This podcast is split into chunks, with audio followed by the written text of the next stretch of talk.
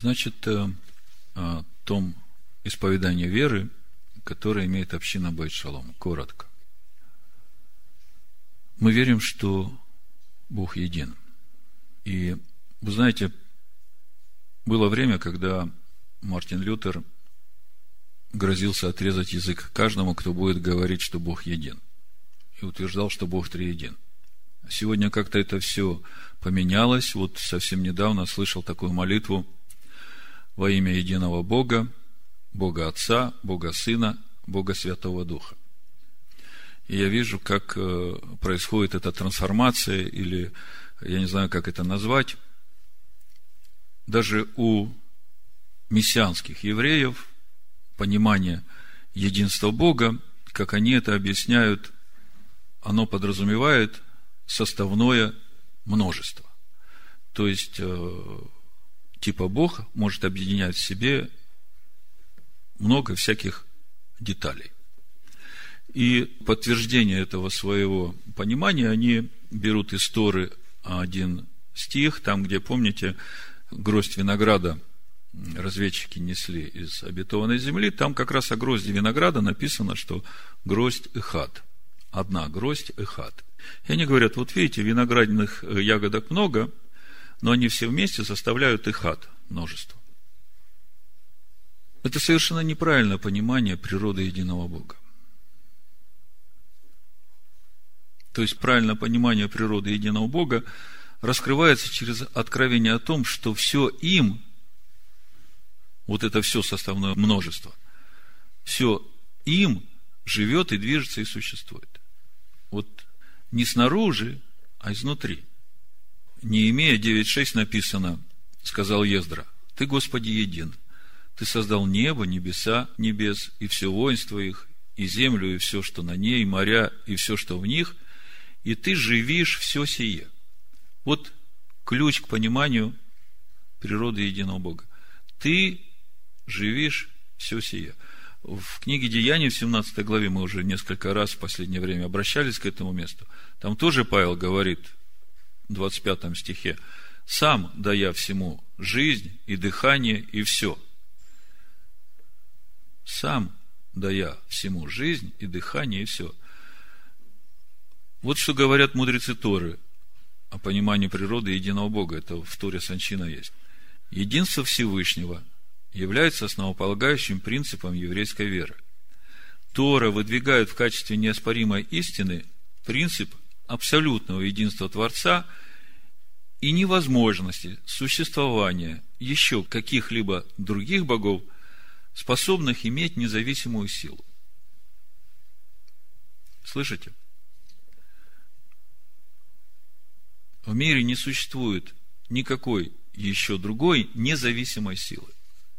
Все силы, существующие во Вселенной, видимые, невидимые, духовные миры все, все они берут свое начало в Боге и не могут существовать сами по себе – неправильно думать, что в божественной сущности Всевышнего сочетается несколько составляющих. Неправильно так думать. Такое понимание является прямым и непосредственным отступлением от концепции абсолютного единства Творца. Правильно думать, что Бог является источником всех сил, и Бог является источником поддержания существования всех сил.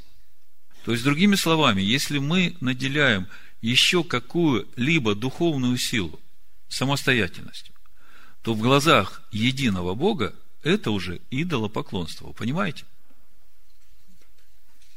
Но то, что Иешуа в Марка 12 главе говорит, первое из всех заповедей, Господь Бог наш, Господь единый, мы это знаем, и он основывается на Второзаконии 6.4, где Бог через Моисея говорит, слушай, Израиль, Адонай Лагейну, Адонай Хат.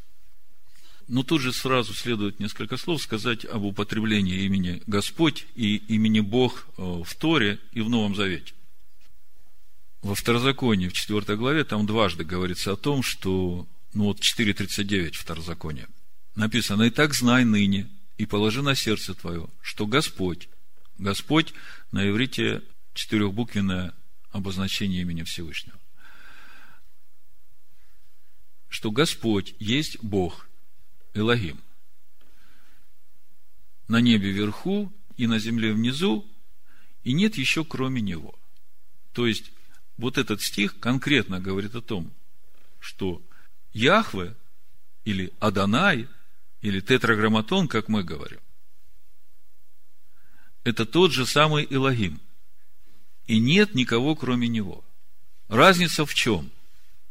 В том, что когда мы говорим об Элогим, когда мы в Писаниях читаем, то вы должны сразу понимать, что речь идет о проявлении меры суда Всевышнего. То есть, везде, где мы читаем «И сказал Бог», все, вы должны понимать, потому что в синодальном переводе э, в Торе и Танахе очень четко прослеживается вот эта связь. Там, где Господь, там Адонай. Там, где Бог, там Илогим. И когда вы читаете «сказал Бог», вы должны понимать, что это серьезно, что здесь уже аспект Божьего суда говорит. Тут надо быть очень внимательным. Если мы читаем «и сказал Господь», то здесь уже аспект Божьей милости говорит. То есть, э, здесь мы видим заботу Всевышнего о нас. Но вы должны понимать, что Господь есть Бог на небе вверху и на земле внизу, и нет еще кроме Него. То есть, Адонай – это тот же самый Илогим. И нет никого, кроме него.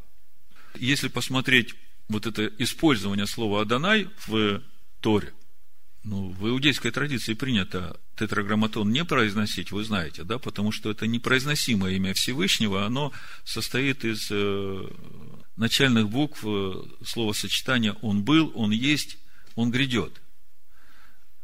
И поэтому, как бы, правильно это имя произнести нельзя, потому что прошлое, настоящее и будущее мы не можем совместить в одно мгновение, когда произносим это слово. Поэтому мудрецы приняли решение вместо тетраграмматона или Яхвы э, говорить слово Адонай.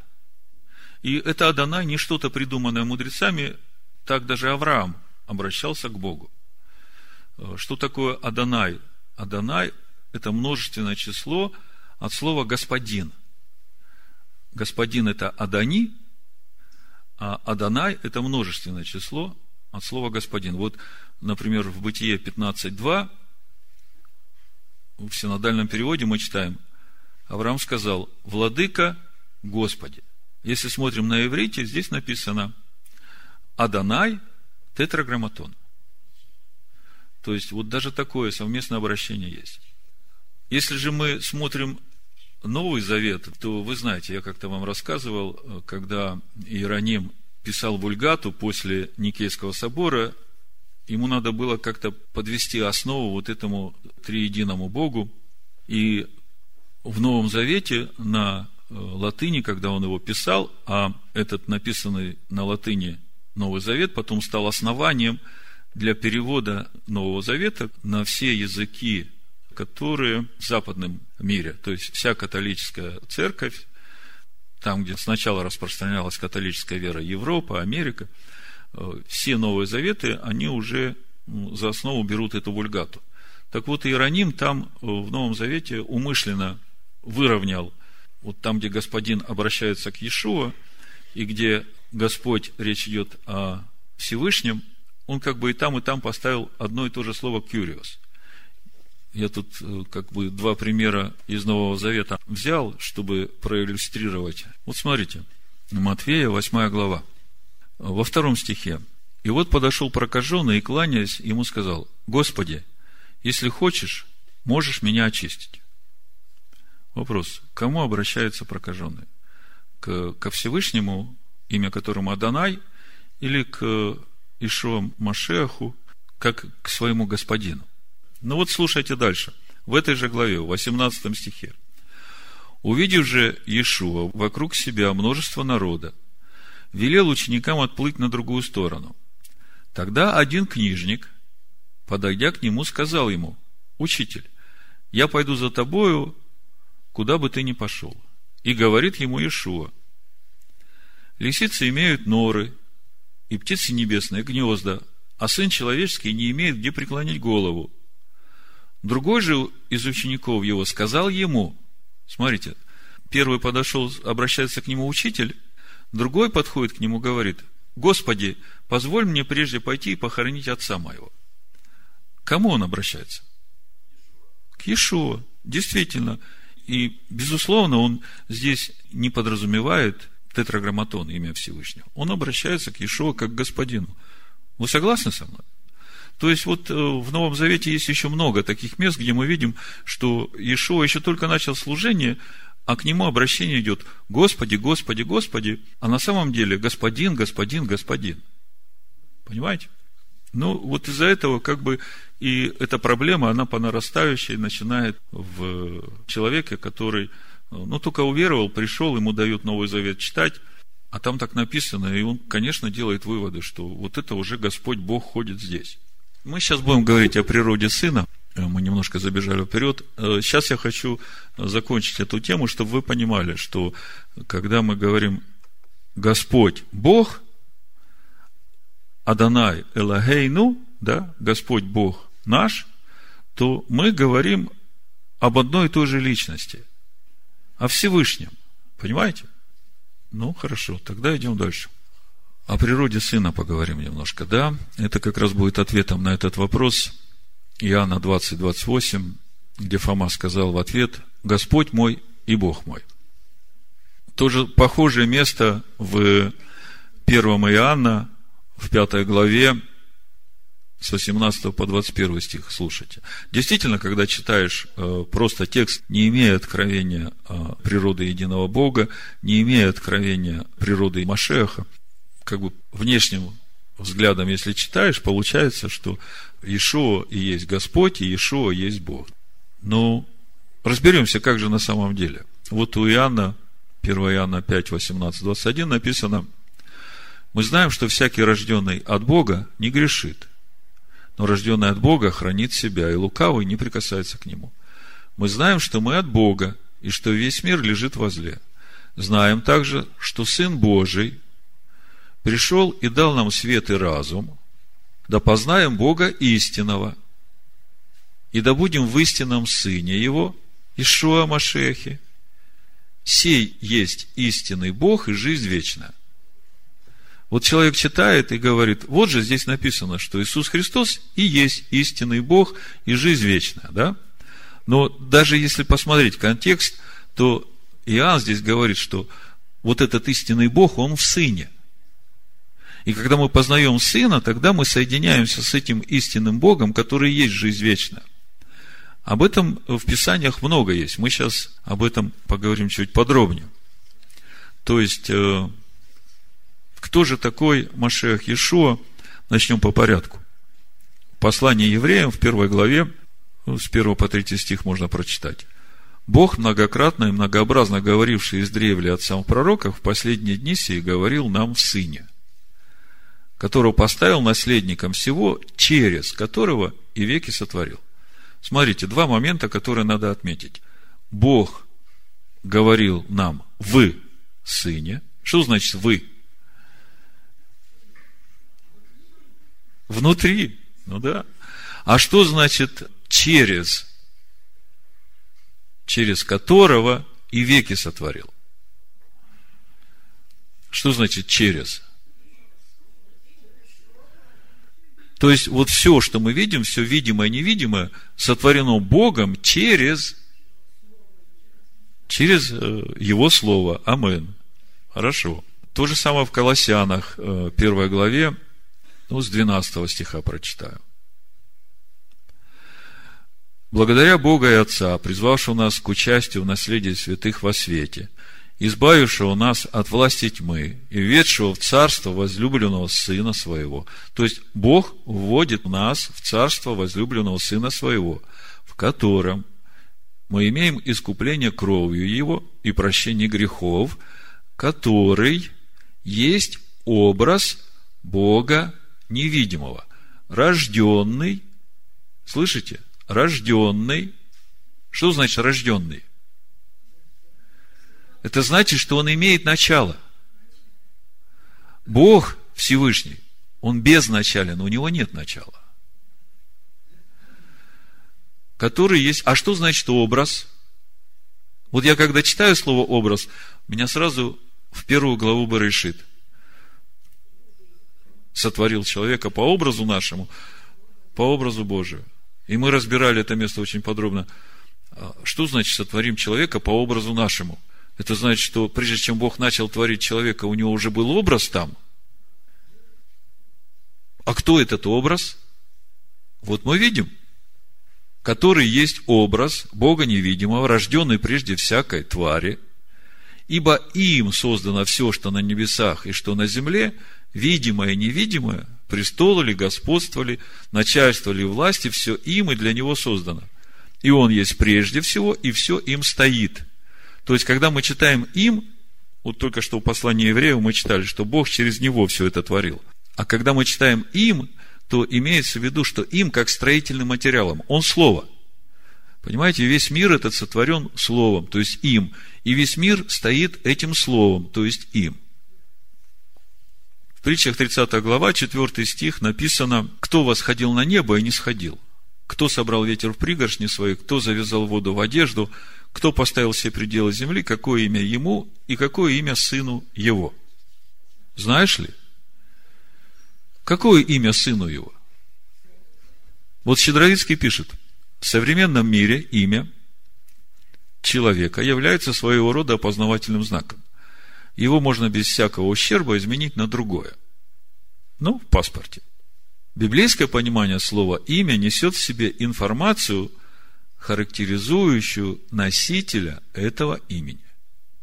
Другими словами, в Писаниях слово «имя» раскрывает сущность личности. Если мы посмотрим э, притчи 23.7, написано, каковы мысли в душе его, таковы он. В Римлянах 8.29 мы читаем, «Ибо кого он предузнал, тем и предопределил быть подобными образу Сына Своего».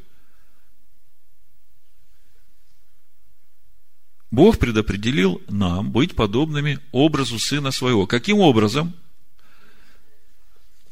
Иешуа показывает нам тот путь, каким образом человек может обрести это имя – Слушайте, филиппийцам 2 глава, с 5 по 11 стих. В принципе, это место, оно в дополнение к тем двум, которые я читал. Вот, Господь мой, Бог мой, сей истинный Бог, то, что вы Иоанна. Слушайте, Павел пишет, ибо в вас, в вас, в каждом из нас, должны быть те же чувствования, какие и в Машеях Иешуа. Слушайте, о чем идет речь. Он, будучи образом Божьим, не почитал хищением быть равным Богу, но уничижил себя самого, приняв образ раба, сделавшись подобным человеком и по виду став как человек, смирил себя, был послушным даже до смерти и смерти крестной. То есть у нас должны быть такие же чувствования, ради чего? Посему и Бог превознес его и дал ему имя выше всякого имени. Напомню, когда речь идет об имени, речь идет о сущности. Вот через все то, через что прошел Иешуа, умерев для себя ради исполнения воли Всевышнего, Всевышний дает ему имя, сущность, выше всякой сущности, выше всякого имени. Дабы перед именем – то есть тем именем, которое Бог дал Иешуа. Не перед Иешуа, а перед именем, которое дано, перед той сущностью, которая в нем. Преклонилось всякое колено небесных, земных и преисподних, и всякий язык исповедал, что Господь, Господин Ишуа Амашиах в славу Бога Отца.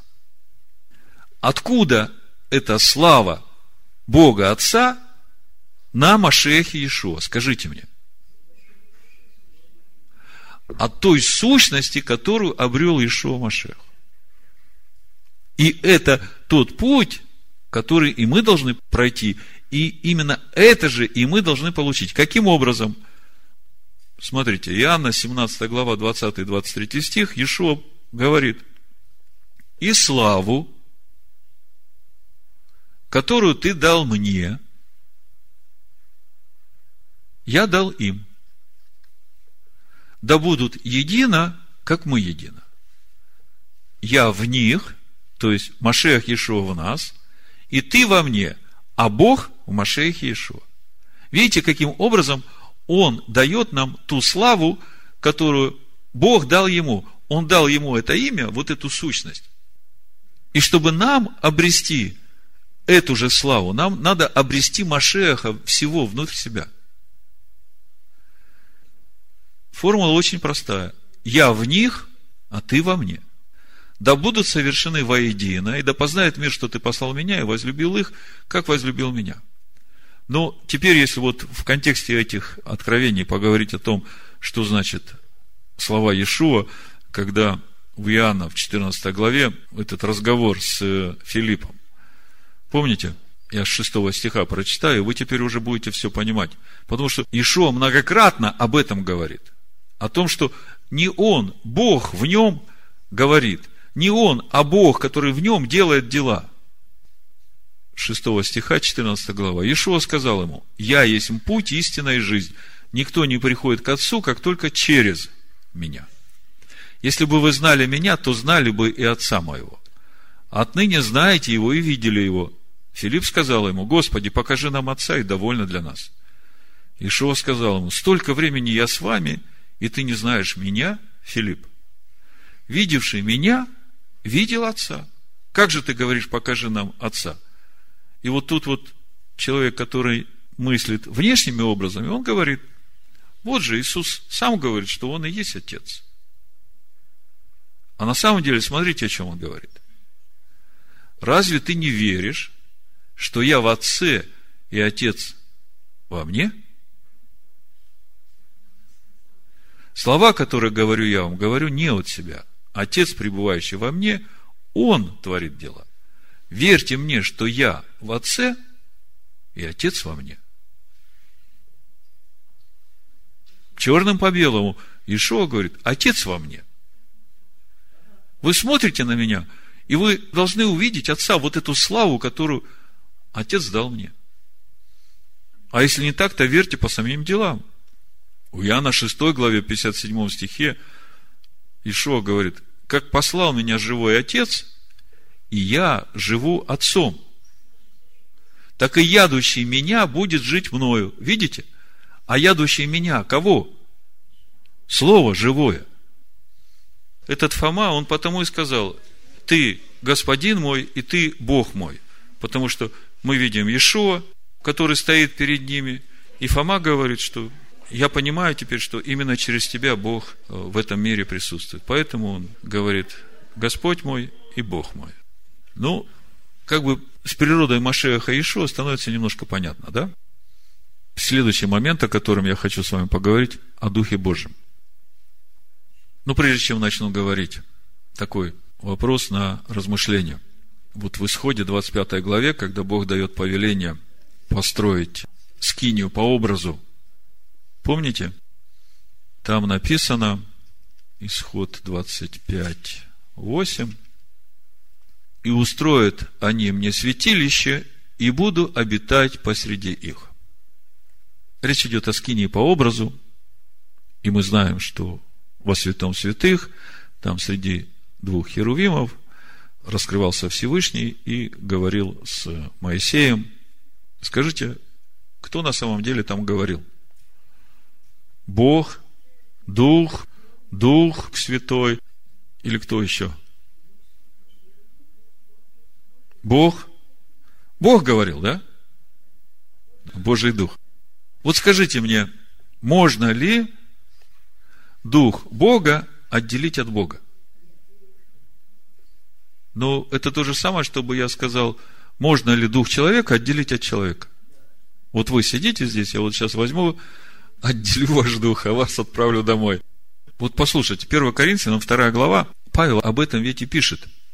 Смотрите. Ну, как написано, не видел того, с 9 стиха читаю, но как написано, не видел того глаз, не слышало ухо, и не приходило то на сердце человеку, что приготовил Бог любящим его. А нам Бог открыл это Духом Своим. Ибо Дух все проницает, и глубины Божии. Ибо никто из человеков не знает, что в человеке, кроме духа человеческого, живущего в нем. Слышите? То, что во мне, мой дух знает. Написано, светильник Господень, дух человека. Бог смотрит на мой дух, он знает, что у меня там в глубине. Но я же свой дух от себя не могу отделить. Это как бы сердцевина меня. Да? Ибо кто из человеков знает, что в человеке, кроме духа человеческого, живущего в нем, так и Божьего, никто не знает, кроме Духа Божьего. Так можно Дух Божий отделить от Бога? Идем дальше. Но мы приняли не Духа мира сего, но Духа от Бога. Скажите, это Дух какой-то, третий какой-то, не тот, о котором мы сейчас говорим? Или это тот и есть Дух Божий, который от Бога отделить нельзя? Да. Но мы приняли не Духа мира сего, а Духа от Бога, дабы знать дарованное нам от Бога. Значит, мы приняли Дух от Бога, да? Слушайте, Исайя 63 глава, 10 и 11 стих. Я вас потихонечку веду к пониманию природы Святого Духа. Но они возмутились и огорчили Святого Духа Его. Поэтому он обратился в неприятелей сам воевал против них. Тогда народ его вспомнил древние дни Моисеевы, где тот, который вывел их из моря с пастырем овец своих, где тот, который вложил в сердце его святого Духа своего. То есть, что мы видим? Что Бог вложил в сердце Моисея святого Духа своего. И мы знаем, что Бог через Моисея управлял своим народом, вел его через пустыню, творил все чудеса, которые мы видели в Египте и на пути в пустыне. Все это делал Бог через Моисея. Да?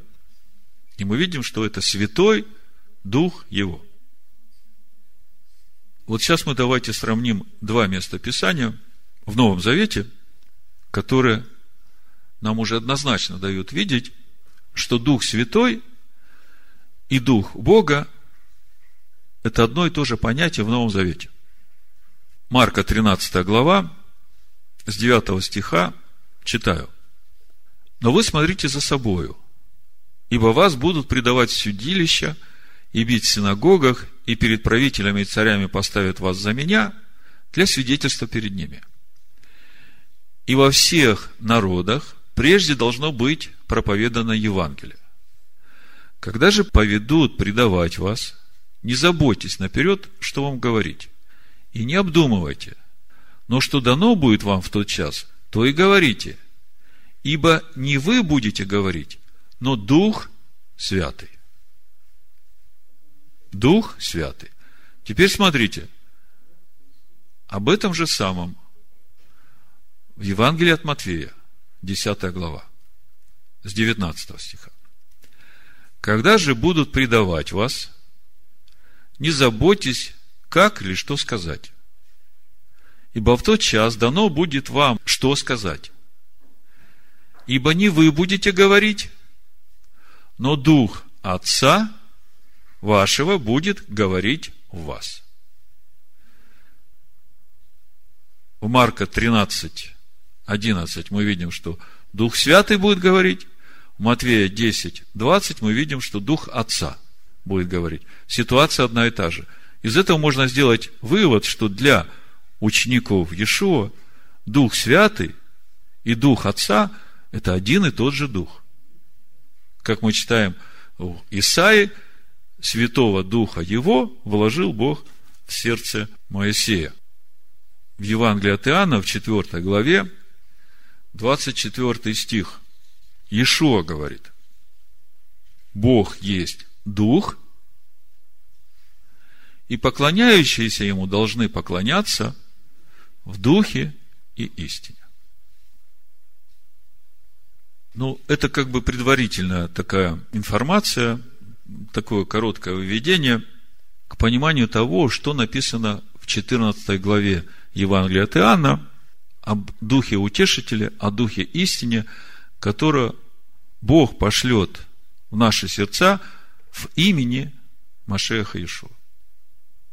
Потому что я так понимаю, что именно 14 глава стала этим преткновением для того, чтобы э, сделать Дух Святой еще отдельной личностью и так вот прийти к трем богам. Но будем читать с 15 стиха. Иоанна 14 глава. «Если любите меня, соблюдите мои заповеди, и я умолю Отца, и даст вам другого». Вот на греческом другого слово стоит «алон».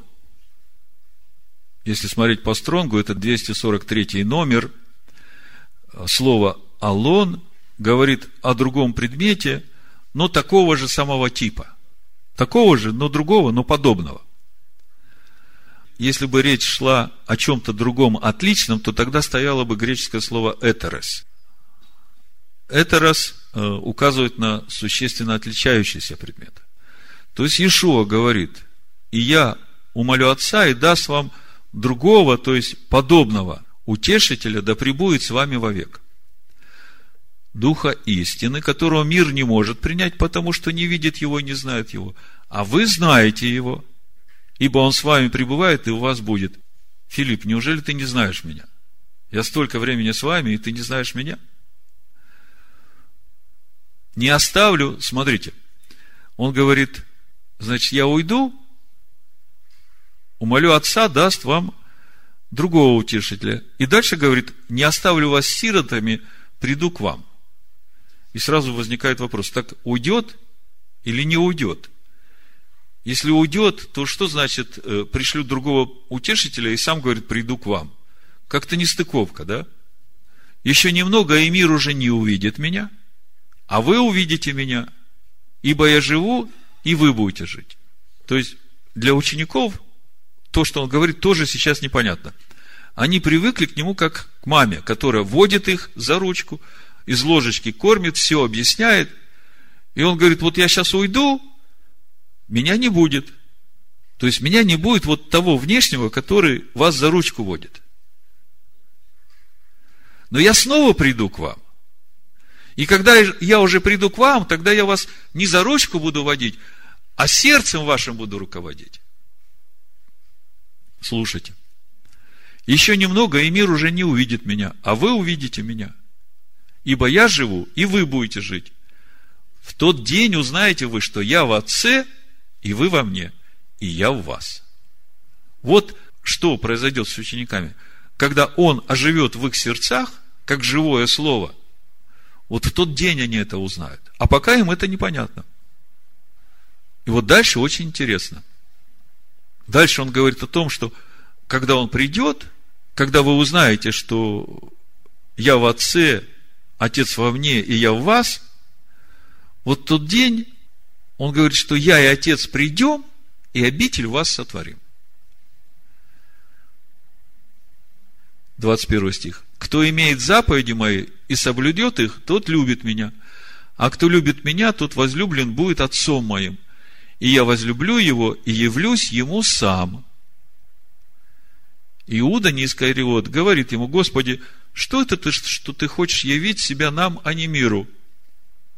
Ишуа сказал ему в ответ, кто любит меня, тот соблюдет слово мое, и отец мой возлюбит его, и мы придем к нему, и обитель у него сотворим. Так, подождите. То говорит, я уйду, придет к вам утешитель, то потом говорит, явлюсь вам сам. И еще говорит, что я и отец придем, и обитель сотворим. Подождите, кто же тогда придет? Дальше он говорит, 24 стих, «Не любящий меня не соблюдет слов моих. Слово же, которое вы слышите, не есть мое, но пославшего меня Отца. Сие сказал я вам, находясь с вами». И вот 26 стих как бы все ставит на свои места. Утешитель же, Дух Святый, а мы уже говорили о том, что Дух Святый, Дух Отца, и это и есть Бог, потому что Бог есть Дух, которого пошлет Отец во имя Мое. Мы говорили, имя – это сущность. Если мы теперь читаем 17 главу Евангелия от Иоанна, он говорит, я в них, ты во мне, да будут совершены воедино. В итоге, кто же такой утешитель, дух истины, которого Бог пошлет в имени, которое дал Машеху? Речь идет о том, как Бог будет устраивать обитель для себя в нашем сердце. Иешуа ходил как живое слово с учениками три с половиной года, учил их. И они к нему привыкли. А он говорит, вот пришло время мне уйти. И для вас это лучше. Потому что когда я уйду, я снова к вам приду и уже буду жить в ваших сердцах. И тогда вы уже сами будете Бога знать. Тогда вы уже меня ни о чем спрашивать не будете, вы уже будете через меня напрямую с Отцом говорить. Других учить. Нет, когда уже он придет и будет жить там во всей полноте, учить никого не надо будет. Все уже будут лично знать Бога. Так, ну, время так быстро идет, я думаю, что здесь тоже все понятно, да? Еще один момент остался, очень важный. Кому молиться? Кому обращать свои молитвы? Давайте коротко. Мы просто посмотрим, что говорит Слово. А вы потом будете уже сами э, молиться, просить э, ответ от Бога. Мы просто пока посмотрим, что говорит Слово. Мы не берем власти ни на чьей веры, тем более, что каждый имеет свой опыт общения с Богом. Начнем с Луки 11 главы, как Иешуа учит своих учеников молиться. Давайте посмотрим. Вы, конечно, все эту молитву знаете. Прочитаю с первого стиха, Лука 11 глава. Случилось, что когда он в одном месте молился и перестал, один из учеников его сказал ему, Господи, научи нас молиться. Как и Иоанн научил учеников своих. Ну, конечно, хорошо знать, как правильно молиться. Он сказал, когда молитесь, говорите, Отче наш, сущий на небесах, да святится имя Твое, да придет царствие Твое, да будет воля Твоя на земле, как на небе, Хлеб наш насущный подавай нам на каждый день, и прости нам грехи наши, ибо и мы прощаем всякому должнику нашему, и не введи нас в искушение, но избавь нас от лукавого. Значит, первое, что мы видим, Ишуа учит своих учеников, и мы видим, что обращение в этой молитве идет к Отцу. То есть молиться надо Отцу. Так Ишуа говорит. Давайте посмотрим, о чем мы просим Отца в этой молитве. О том, чтобы светилось Его имя. Что значит светить Его имя?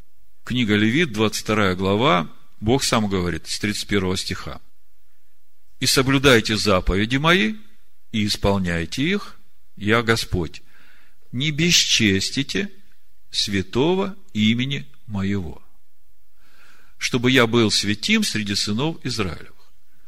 Я Господь, освящающий вас, который вывел вас из земли египетской, чтобы быть вашим Богом, я Господь.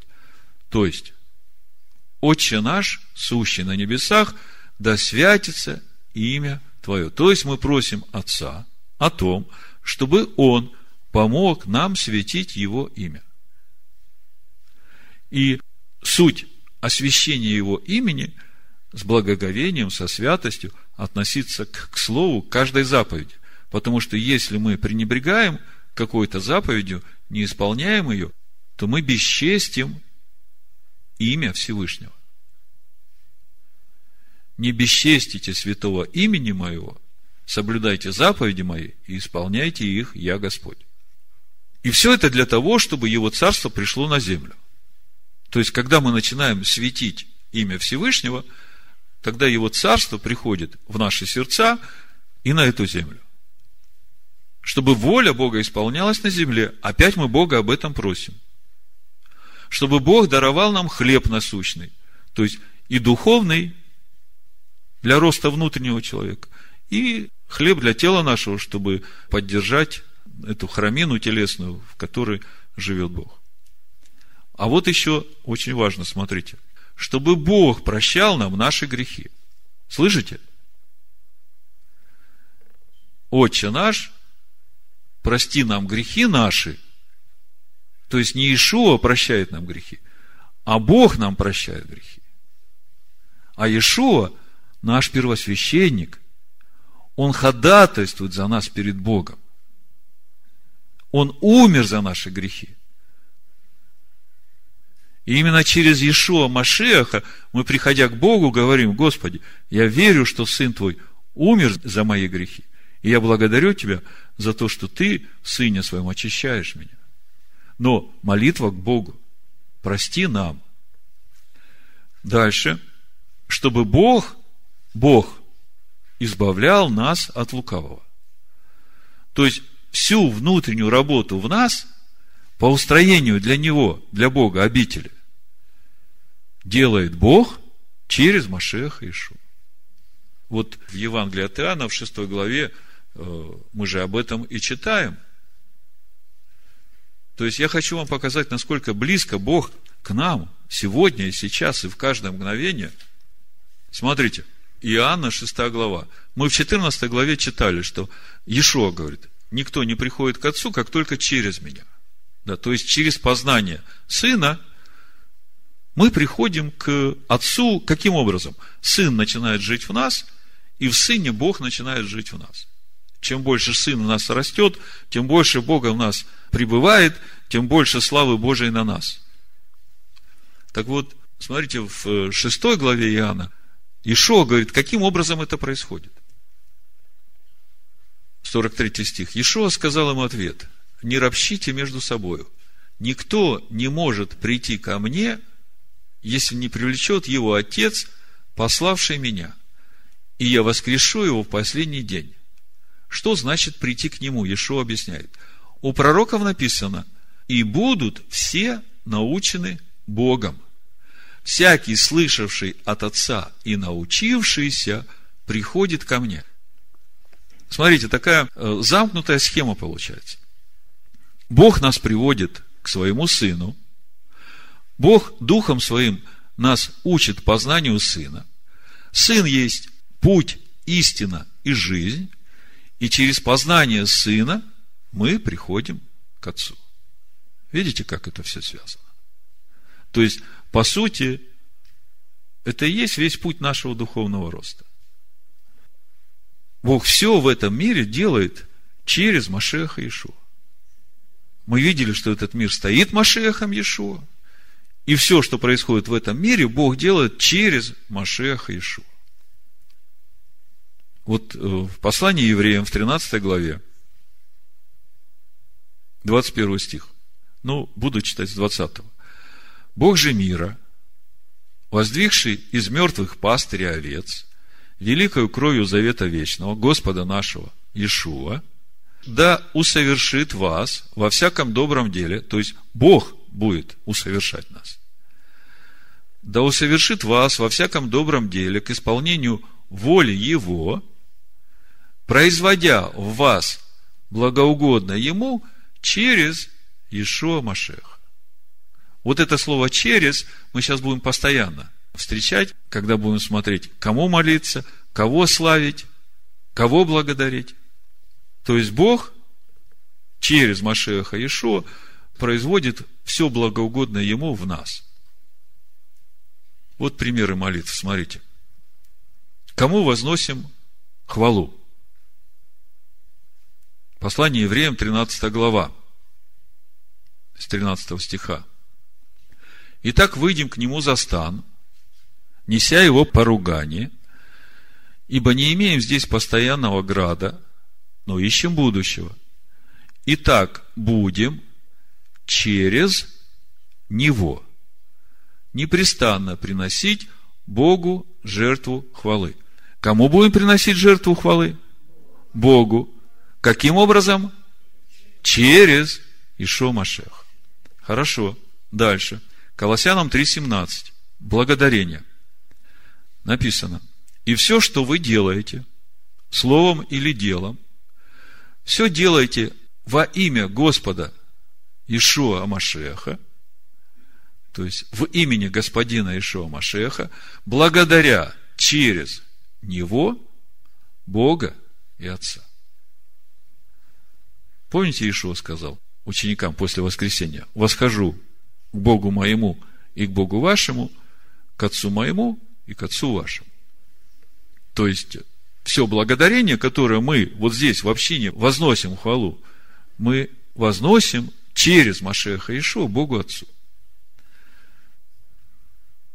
То же самое Колоссянам, первая глава. Ну, с 9 стиха.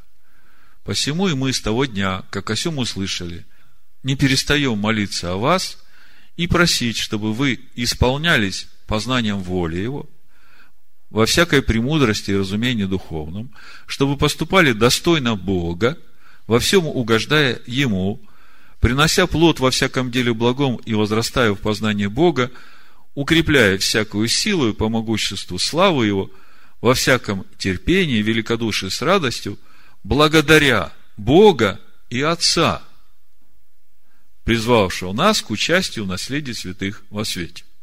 Опять. За все благодарим Бога Отца. Римлянам 14 глава, 24-26 стих. Кого славим? Могущим уже утвердить вас по благовествованию моему и проповеди Ишуа Машеха, по откровению тайны, о которой от вечных времен было умолчено, но которая ныне явлена и через Писание пророческое по велению вечного Бога возвещена всем народам для покорения их вере, единому, премудрому Богу, через, опять через, видите, Ишуа Машеха, слава во веки. То есть, хвала, благодарение, славословие, все возносим Богу через Машеха Ишу. Так, еще один момент очень важный. А как же наши взаимоотношения с Машехом Ишу? Что мы вообще его игнорируем? Ну, так же не должно быть, правда, да? Я вам просто покажу в слове, как есть на самом деле. Это очень чудесный пример. Надо посмотреть книгу Откровений, четвертую главу и пятую главу. Здесь обо всем этом сказано чтобы у вас был мир в сердце, чтобы вы понимали, что вы совершенно не уничижаете Машеха Ишуа, а наоборот его прославляете через то, когда вы возносите через него э, славу Всевышнему. Значит, э, ну, буду читать 4 глава с 1 стиха. После всего я взглянул, и вот дверь отверста на небе, и прежний голос, который я слышал, как бы звук трубы, говоривший со мной, сказал, зайди сюда, и покажу тебе чему надлежит быть после сего. И тот час я был в духе, и вот престол стоял на небе, и на престоле был сидящий. И сей сидящий видом был подобен камню Яспису и Сардису, и радуга вокруг престола, видом подобная Смарагду, и вокруг престола 24 престола, и на престолах видел я сидевших 24 старца, которые облечены были в белые одежды, и имели на головах своих золотые венцы. Но вот эти 24 старца, которые сидят на 24 престолах, вы знаете, кто это? Первое Паралипоменон, 24 глава, потом посмотрите. Когда Давид устроял скинию, он разбил все служение поклонения Всевышнему на 24 череды. И в каждой череде был старший, ответственный священник, который возглавлял все служение Всевышнему в течение полмесяца. То есть, весь год поклонения Всевышнему проводили 24 смены священников, и вот эти 24 старца, которые мы видим, это вот как раз о них речь. Ну, может быть, я открою, э, все-таки прочитаю, там очень хорошо сказано об этой цели, которую Давид поставил перед э, этими служителями. Первая Паралипоменон, 24 глава. Значит, э, Тут описывается, что распределение шло по жребию.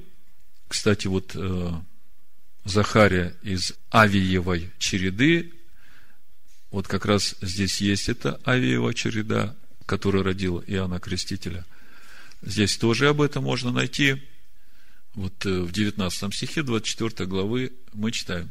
Вот порядок их, прислужение их, как им приходить в дом Господень по уставу их, через Аарона, отца их, как заповедал ему Господь, Бог Израилев. Вот они с тех пор так и служат. И мы видим, что в книге Откровений об этом написано. Восьмой стих. Каждое из четырех животных имело по шести крыл вокруг, а внутри они исполнены очей, и ни днем, ни ночью не имеют покоя, взывая, «Свят, свят, свят Господь Бог Вседержитель, который был, есть и грядет». И когда животные воздают славу и честь и благодарение сидящему на престоле, живущему во веки веков, то есть речь идет о Всевышнем. Вот вся четвертая глава описывает нам то, как это выглядит на небе. Мы видим престол Всевышнего, вокруг него 24 престола старцев, и все возносят славу, хвалу, благодарение Всевышнему, сидящему на престоле. Смотрите. И когда животные воздают славу и честь и благодарение сидящему на престоле, живущему во веки веков, тогда 24 старца падают перед сидящим на престоле и поклоняются живущему во веки веков. Это очень важный момент в понимании того, кому мы поклоняемся, и как же при всем при этом нам надо относиться к Машеху Иешуа. Вот пока мы видим, что все падают перед сидящим на престоле и поклоняются живущему во веки веков. И полагают венцы свои перед престолом, говоря, достоин ты, Господи, принять славу и честь, ибо ты сотворил все, и все по воле твоей существует и сотворено. Теперь смотрите, открываем пятую главу, Откровения здесь же, читаю с седьмого стиха. Речь идет уже о Машехе Ишуа. И он пришел и взял книгу из десницы сидящего на престоле. И когда он взял книгу, тогда четыре животных и двадцать четыре старца пали перед Агнцем. Только что мы читали, что 24 старца пали перед Всевышним и поклонились Ему. Здесь мы читаем, что 24 старца пали перед Агнцем, имея каждый гусли, золотые чаши, полные фимиама, которые суть молит святых и поют новую песнь, говоря, «Достоин ты взять книгу и снять с нее печать, ибо ты был заклан, кровью свою искупил нас Богу, из всякого колена языка и народа и племени, и сделал нас царями и священниками Богу нашему, и мы будем царствовать на земле. И я видел и слышал голос многих ангелов вокруг престола и животных и старцев, и число их было тьмы тем и тысячи тысяч, которые говорили громким голосом – достоин агнец, закланный принять силу и богатство, и премудрость, и крепость, и честь, и славу, и благословение. И вот 13 стих. И всякое создание, находящееся на небе, и на земле, и под землею, и на море, и все, что в них, слышал я, говорила, сидящему на престоле и агнцу благословение и честь и слава и держава во веки веков. И четыре животных говорили аминь, и двадцать четыре старца пали и поклонились живущему во веки веков. Значит, мы видим, в четвертой главе старцы пали и поклонялись Всевышнему. В пятой главе мы видим, входит агнец берет книгу, мы видим все на небе и на земле воздали славу и честь Всевышнему и Агнцу, и преклонили колени, пали перед Машехом, то есть признают его царское величие, оказывают ему любовь, почтение, но в конечном итоге поклоняются живущему во веки веков. Видите? И четыре животных говорили аминь, и двадцать четыре старца пали и поклонились живущему во веки веков.